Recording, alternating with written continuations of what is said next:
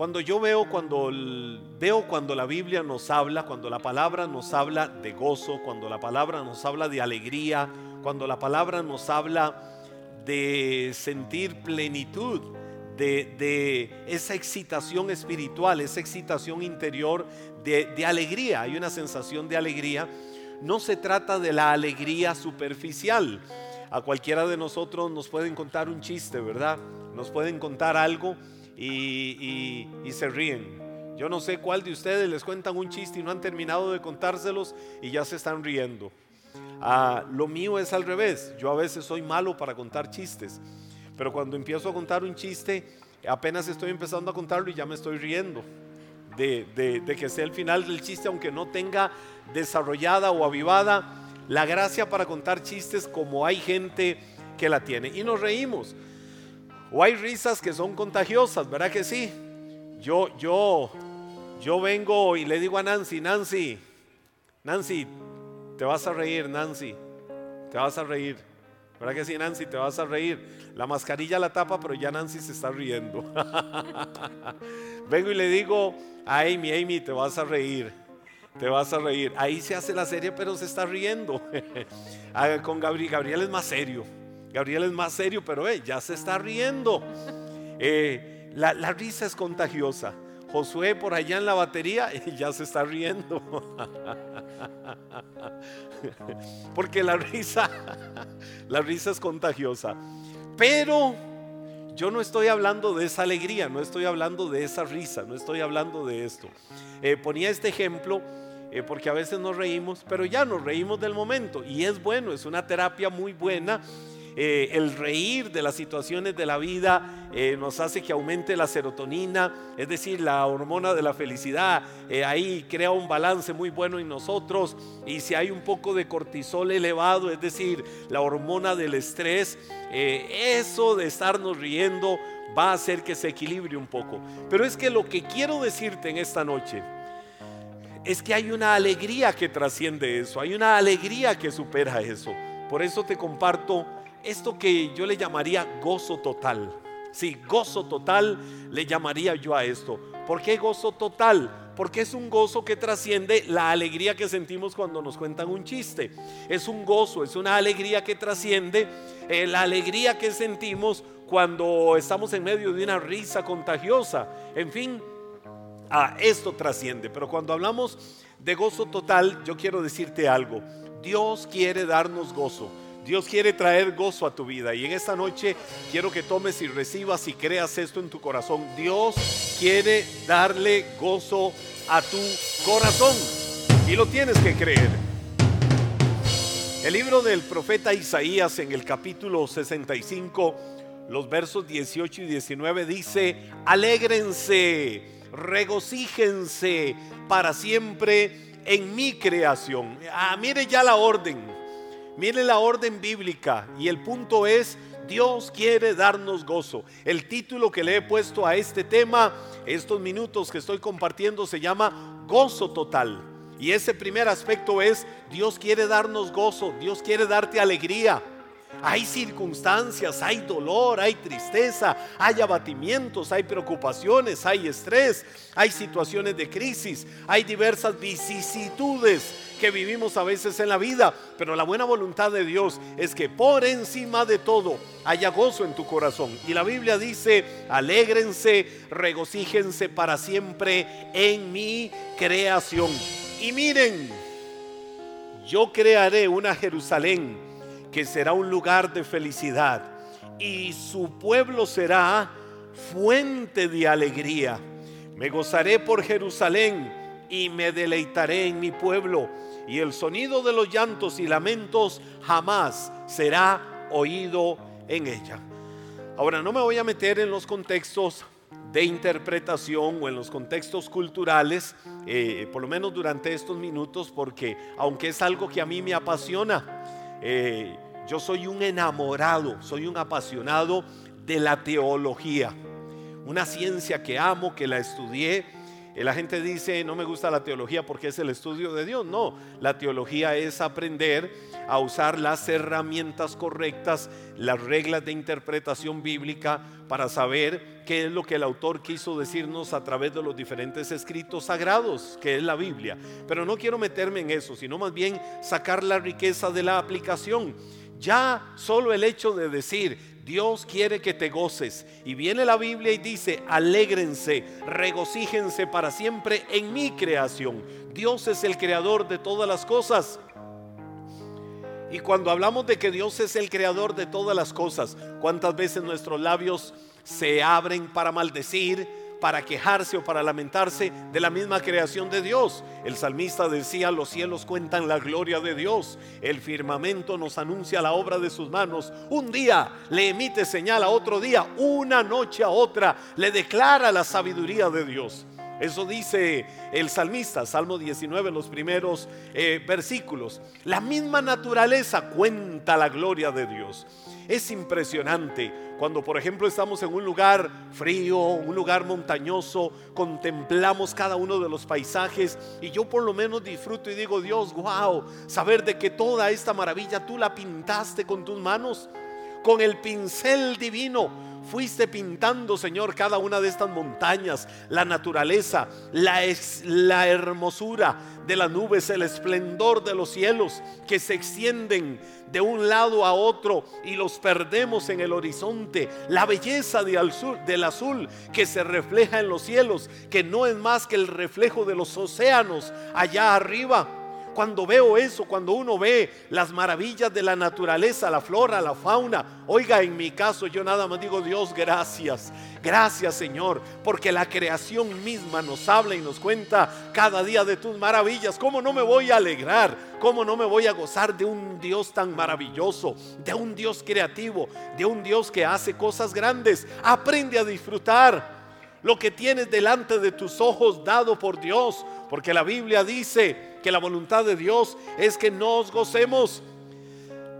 Y dice el Salmo 16, verso 11, me mostrarás el camino de la vida, me concederás la alegría de tu presencia y el placer de vivir contigo para siempre. Wow. La, la convicción con la que el salmista hablaba, Dios, tú me mostrarás el camino de la vida. Es decir, puedes estar seguro y confiado todos los días de tu vida, que todos tus caminos son guardados, que en todos tus caminos así se levante una y otra adversidad, así se levante uno y otro río contrario, así vengan momentos de penumbra, así vengan momentos adversos, puedes estar seguro de que la mano de Dios está sobre tu vida y Él guarda tu camino y Él guarda tu ir y Él guarda tu venir. Dios es bueno y su misericordia es para siempre. Y el salmista cuando dice esto dice, tú me concederás la alegría de tu presencia y el placer de vivir contigo para siempre. Qué maravilloso saber eso de Dios. Él es un Dios bueno, es un Dios amoroso, es un Dios misericordioso. Disfruta Disfruta todo lo que Dios te da, la vida, el que Él te guarda, el que Él siempre va contigo. Por eso la voluntad de Dios es darnos siempre gozo. A un segundo aspecto, gozarnos debe de ser algo normal. ¿Cómo me voy a alegrar si usted supiera lo que estoy viviendo? ¿Cómo me voy a, a, llenar de alegría si usted supiera los problemas? Para usted es muy bonito hablar. No, esto no se trata de emociones, esto se trata de convicción. Esto se trata de confianza, esto se trata de seguridad, esto se trata de tener la certeza de que a pesar de lo que estoy viviendo, ahí está la mano del Señor. Por eso gozarnos debe de ser algo normal. Dios se goza. Tenemos un Dios que se goza y lo que quiero ponerte es fundamentos bíblicos. El libro de Nehemías capítulo 8 verso 10 dice, Nehemías continuó diciendo, ahora en el contexto, Nehemías venía motivando a todos los que estaban reconstruyendo, a todos los que estaban reedificando los muros de Jerusalén. Venía diciéndoles y animándolos, impulsándolos. Eh, ¿Cómo que se van a dejar doblegar? ¿Cómo que se van a dejar derrotar? Hay enemigos. Los enemigos se levantan para hacerles creer que no vamos a poder lograr, que no vamos a poder construir, pero sí vamos a poder porque nuestro Dios es grande, sí vamos a poder porque nuestro Dios es poderoso. Y entonces, en una de esas, está registrado en el capítulo 8, verso 10, donde Nehemías continúa diciéndoles, vayan y festejen con un banquete de deliciosos alimentos y bebidas dulces y regalen porciones de comida a los que no tienen nada preparado. Este es un día sagrado delante de nuestro Señor. No se desalienten ni se entristezcan, porque el gozo del Señor es su fuerza. Miren cómo lo dice Nehemías, miren cómo, cómo lo expresa él el gozo del Señor es nuestra fuerza. El gozo del Señor es nuestra alegría. El gozo del Señor es el que nos sustenta. Es decir, eh, Nehemías estaba seguro y quería hacerle saber al pueblo de que aunque habían pasado momentos duros, de que aunque habían pasado pruebas, de que aunque habían visto con sus propios ojos que lo que quedaba de su ciudad hermosa, que era Jerusalén, eran ruinas, eran escombros. Había llegado el momento de quitar escombros, había llegado el momento de quitar todo aquello feo e iban a reedificar otra vez.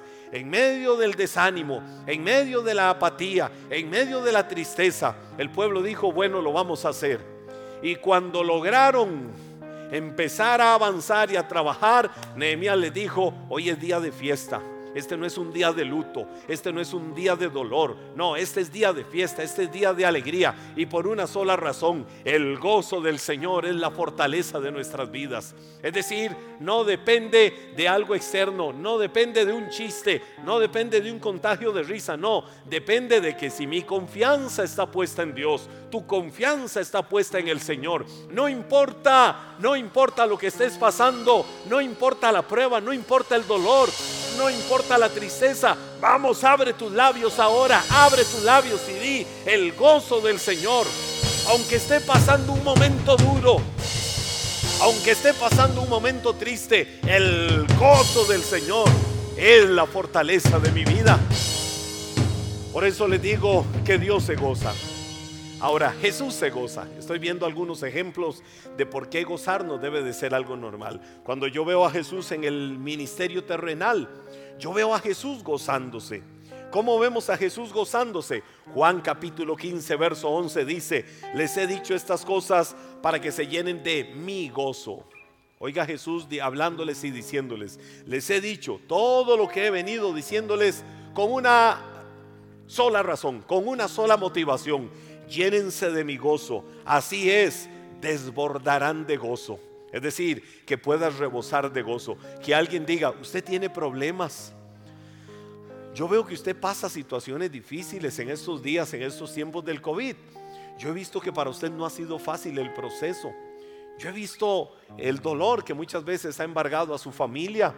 Eh, han pasado momentos adversos, momentos difíciles. Yo me pongo a ver y no veo directamente mi caso particular. Todavía yo veo, por ejemplo, familia más cercana. Ah, yo he tenido, por ejemplo, durante todo este tiempo de, la pandemia, año y medio, eh, casi prácticamente, eh, vi a uno de mis mejores amigos de la vida partir, morir, lo vi morir, lo vi en su lecho de muerte. Eh, uno humanamente no se alegra en esos momentos. Eh, vi dos personas jóvenes, miembros de Iglesia Maná, morir, partir con el Señor, miembros de este ministerio, miembros de esta iglesia, fieles que se presentaban a las celebraciones de fe. Los vi partir con el Señor. Ah, si me remonto unos años atrás, pocos años, he visto tanta gente linda que se ha ido con el Señor. Vi a mi papá partir con el Señor hace cuatro años y un poquito más.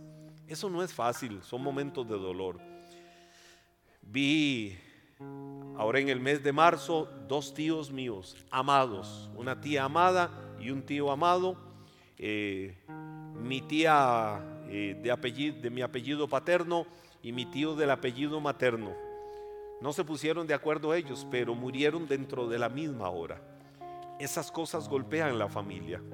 Si a mí me golpean, ¿cuánto más pueden golpear? por ejemplo, a mi mamá, a sus hijos, en fin. Tres meses atrás, un mes después de esto, veo una prima hermana partir, morir, irse de este mundo. Y uno siente dolor y tristeza. ¿Cuánto más dolor no sentiría mi tía amada, mis primas, mi tío, en fin, todos? Sea, hay dolores. Nadie dijo que en este mundo las cosas serían fáciles. Te voy a decir algo. En este mundo Jesús dijo, ustedes van a tener aflicción. Jesús dijo, van a tener aflicciones. No estamos exentos de los momentos de dolor. No estamos exentos de los momentos de adversidad. No estamos exentos de los crudos desiertos. Pero ¿qué dijo el Señor? Yo estas cosas las he dicho para que en mí ustedes tengan gozo. Es decir, que a pesar de lo que se enfrente podamos decir, el gozo del Señor es la fortaleza de mi vida y no me voy a caer y no voy a perecer en este desierto. Jesús dijo, van a tener aflicción, pero confíen, yo he vencido al mundo. Vamos a tener confianza, vamos a tener certeza de que no importan los momentos adversos, no importan las crisis, no importa la dificultad, el gozo del Señor debe de ser la fortaleza de tu vida. Ahora, cuando hablamos del reino de Dios, es decir, todo lo que se manifestó con la venida de Cristo a este mundo, nacido del vientre de la Virgen María, y que creciera en este mundo y empezara su ministerio. Jesús empezó su ministerio diciendo, el reino de Dios ha llegado a ustedes. Cuando yo veo todo lo que implica el reino de Dios, todo lo que Jesús estableció. Llego a una conclusión, todo lo que se pueda decir del reino de Dios, el reino de Dios es gozo. Romanos capítulo 14, verso, perdón, sí, capítulo 14, verso 17, la Biblia dice, pues el reino de Dios no se trata de lo que comemos o bebemos, sino de llevar una vida de bondad, paz y alegría en el Espíritu Santo. Oh, mira qué hermoso, qué maravilloso. Qué maravilloso, qué maravilloso poder decir el reino de Dios no se trata de comida, no se trata de bebida, se trata de tener paz, bondad y alegría en el Espíritu Santo. ¿Qué te quiero decir con esto? En el contexto del apóstol Pablo viene hablándole a la iglesia en Roma en la carta a los romanos y Pablo le dice cómo hay debates entre muchos, qué se debe de comer, qué no se debe de comer. Muchos señalaban a algunos diciéndoles, ay, miren lo que están comiendo, ay, mira aquello lo que están bebiendo. Ay, mire aquel lo que está diciendo. Ay, mire aquel cómo anda vestido. Ay, mire aquella cómo se peinó. No. Pablo decía, eh, casi que si Pablo hubiera hablado en lenguaje tico o en lenguaje latinoamericano. Saludos a todas las personas que están en este momento con nosotros desde diferentes países, en Norte, Centro, Suramérica y también en el Caribe y también más allá del Océano Atlántico o en cualquier parte del mundo donde ni nos imaginemos, pero que pudiéramos estar llegando. Les bendigo. Pero si Pablo hubiera hablado un poco en nuestro contexto, Pablo hubiera llegado a decir, ¿saben qué? ¿Por qué ustedes se desgastan tanto? ¿Por qué ustedes andan peleando de que cómo andará vestido aquel? ¿Cómo andará vestida aquella? Ay, mírela cómo anda vestida. Ah, debería de andar como, bueno, no, eh, más, mírenlo con... Y Pablo decía que muchos se desgastaban en esas cosas. ¿Y ¿usted por qué no se peinó como se peinó ella? Bueno, andan muy similares ellas dos. Pero, ah, ¿y usted por qué no se vistió con traje entero? Y usted que está comiendo, ¿por qué? Porque usted come eso. ¿Será bueno? ¿Será malo? ¿Eso le dará la vida eterna o no le dará la vida eterna? ¿Y por qué está bebiendo eso? Yo creo que no debe de beber eso. Pablo decía, eso no es el reino de Dios. Pablo decía, el reino de Dios no consiste en comida ni bebida. Es decir, no se desgasten. No se desgasten en esas cosas, decía Pablo. Ay, eh, en mi iglesia es la mejor. En mi iglesia sí se siente la presencia de Dios. Ay, este, usted debería de ir donde yo voy. No, Pablo dice, no se desgasten en eso. Porque el reino de Dios no consiste en esas cosas superfluas, en esas cosas vacías, en esas cosas que a veces son huecas, decía Pablo. Y Pablo decía, el reino de Dios consiste en bondad, en paz y en gozo en el Espíritu Santo. Es decir, debemos de aprender a alegrarnos, a tener alegría y amarnos y aceptarnos todos con las diferencias. Yo veo a Jesús en su ministerio terrenal. Jesús no quería que todos fueran Pedro. Jesús no quería que todos fueran Juan. Jesús no quería que todos fueran Jacob. Jesús no quería que todos fueran Mateo.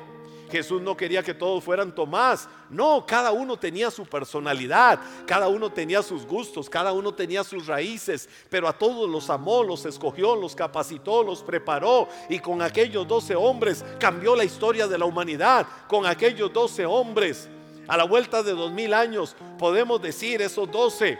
Luego vinieron a ser 72 Aquellos 72 luego vinieron a ser 120. Aquellos 20 luego vinieron a ser 5 mil. A esos 5 mil luego se les agregaron 3 mil. Luego a esos 3 mil se les agregaron cientos y miles en las diferentes regiones del Asia Menor, en Siria, eh, en Etiopía y en muchos lugares y se fue extendiendo. Luego el Evangelio del Reino fue creciendo y hoy en las naciones del mundo, en todos los continentes, podemos decir hay gente que declara y proclama Jesús es el Señor.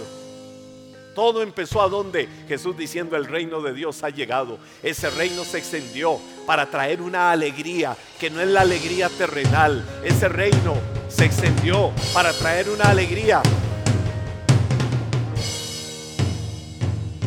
que no es la alegría, que no es la alegría que se siente cuando tu equipo de fútbol gana. Porque si no gana eh, y pierde, se enojan, se entristecen, algunos vociferan, etcétera, etcétera. Esas son alegrías superfluas. ¿Qué nos gusta? Disfrutar de pasatiempos como, como el deporte, como el fútbol, pero, pero esas son alegrías superfluas. Cuando hablamos del reino de Dios estamos hablando de algo diferente, de algo especial. Ahora, ¿por qué nosotros debemos de estar siempre gozarnos? ¿Por qué gozarnos debe de ser algo normal? El Evangelio de Dios. El Evangelio es un mensaje de gozo.